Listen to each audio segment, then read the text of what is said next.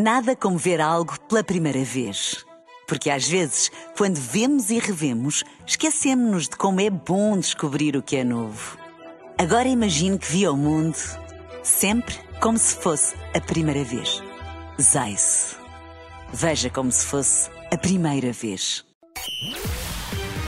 Bola Branca. Os títulos em bola branca a esta hora. Mundial 2030, Federação e Governo em silêncio perante o caso Rubiales. Miguel Paiares Maduro, que já esteve na governação da FIFA, comenta o silêncio português e o impacto do comportamento do presidente da Federação Espanhola na candidatura ibérica. Também nesta edição, os árbitros dos jogos de Benfica, Sporting e Porto.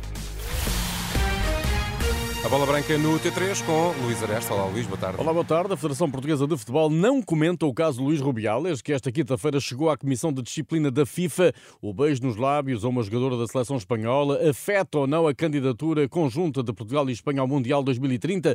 De que forma está a Federação Portuguesa de Futebol a acompanhar o caso? Às perguntas enviadas pela Renascença, fonte do organismo respondeu que não haverá comentários a um assunto interno de outra federação. Já o Governo, através da Secretaria de Estado da Juventude e Desporto, não se mostrou disponível para responder às mesmas questões.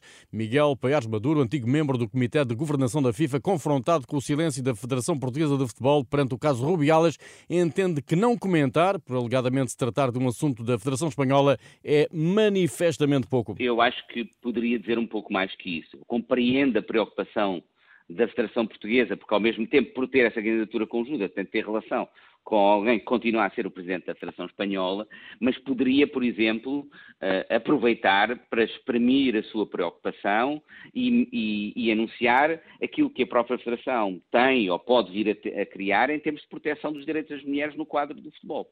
Sabe pouco da Federação este, este silêncio em relação a todo, a todo este tema? Acho que sabe pouco, mas é a forma como, infelizmente, o, o desporto trata destes temas e de todos os temas que os podem afetar estacionalmente.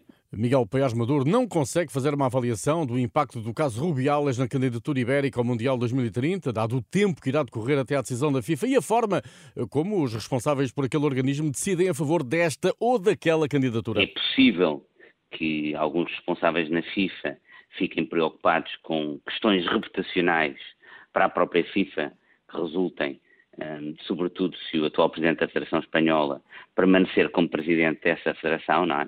Uh, e, portanto, sem dúvida que isso é uma mancha e, e pode ter um custo, uh, mas nós sabemos, e por vezes até infelizmente, que muitas vezes estas decisões ao nível da, da, FIFA são tomadas por outras razões muito mais importantes e, sobretudo, que até a decisão vir a ser tomada irá passar bastante tempo e é provável que, entretanto, o caso perca dimensão e visibilidade internacional Portanto, não consigo fazer essa avaliação. Miguel Paiás Maduro, antigo membro do Comitê de Governação da FIFA, o organismo que tutela o futebol mundial, anunciou um inquérito a Luís Rubiales para averiguar se este violou o código disciplinar da FIFA.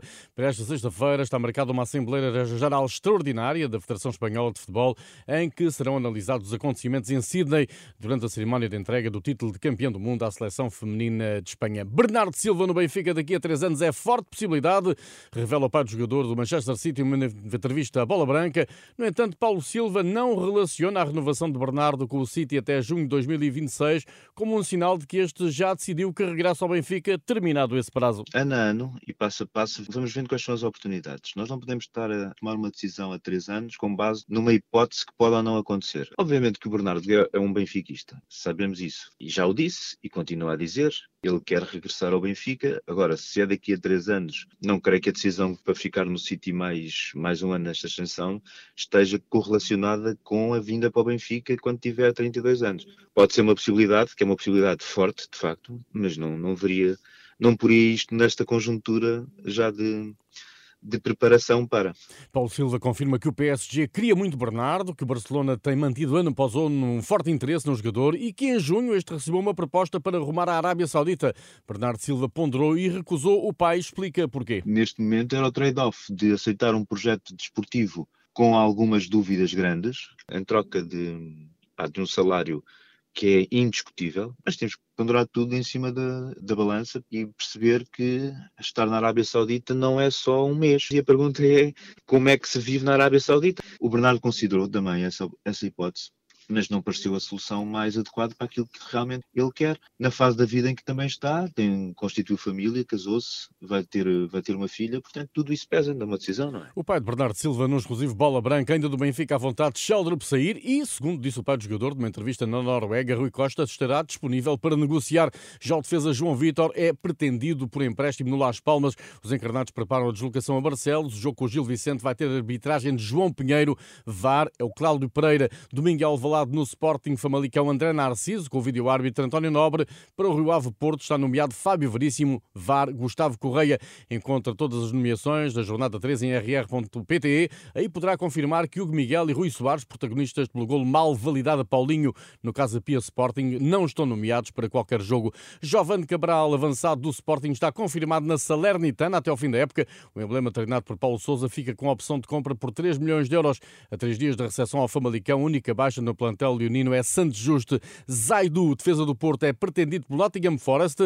O Record escreve que a proposta pode chegar aos 15 milhões de euros. Sérgio Conceição, homenageado pela Comissão de Apoio à Recandidatura de Pinto da Costa, deixou hoje elogios à mentalidade ganhadora do presidente e desejou que a próxima homenagem inclua a conquista do campeonato. O Porto vai, entretanto, pagar 11.200 euros por ter faltado às entrevistas rápidas após o jogo com o Farense. O brasileiro PP, que completou aí uma centena de jogos oficiais pelo Porto, partilhou hoje o desejo de duplicar esse registro. É algo incrível, né? Poder representar essa camisola 100 vezes é um momento muito especial. Espero que eu ainda possa continuar contribuindo cada vez mais e que possa vir mais 100 jogos ainda. O Porto prepara o jogo com o Rio Ave, em que Pepe e Wendel estão de regresso após castigo. O treinador confirmou as ausências de Baró, Verón e Evanilson após eh, todos em tratamento. O plantel azul e branco volta a treinar amanhã às 10h30. Pedro Mendes, defesa central do Montpellier, formado no Sporting, é reforço do Estrela da Amadora.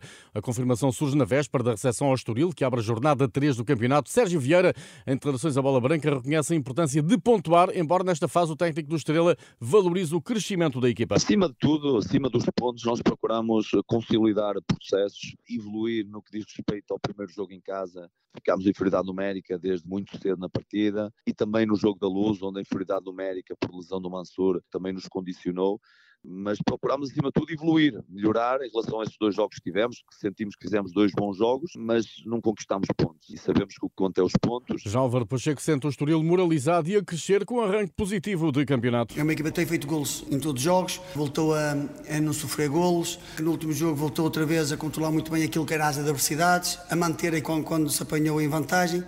Portanto, nota-se claramente que tem vindo a crescer, tem vindo a evoluir, tem vindo a conquistar etapas. O Estoril tem três pontos, o Estrela nenhum. Amanhã se verá quem abre a somar a jornada 3 da Primeira Liga. Está tudo em rr.pt. Boa tarde.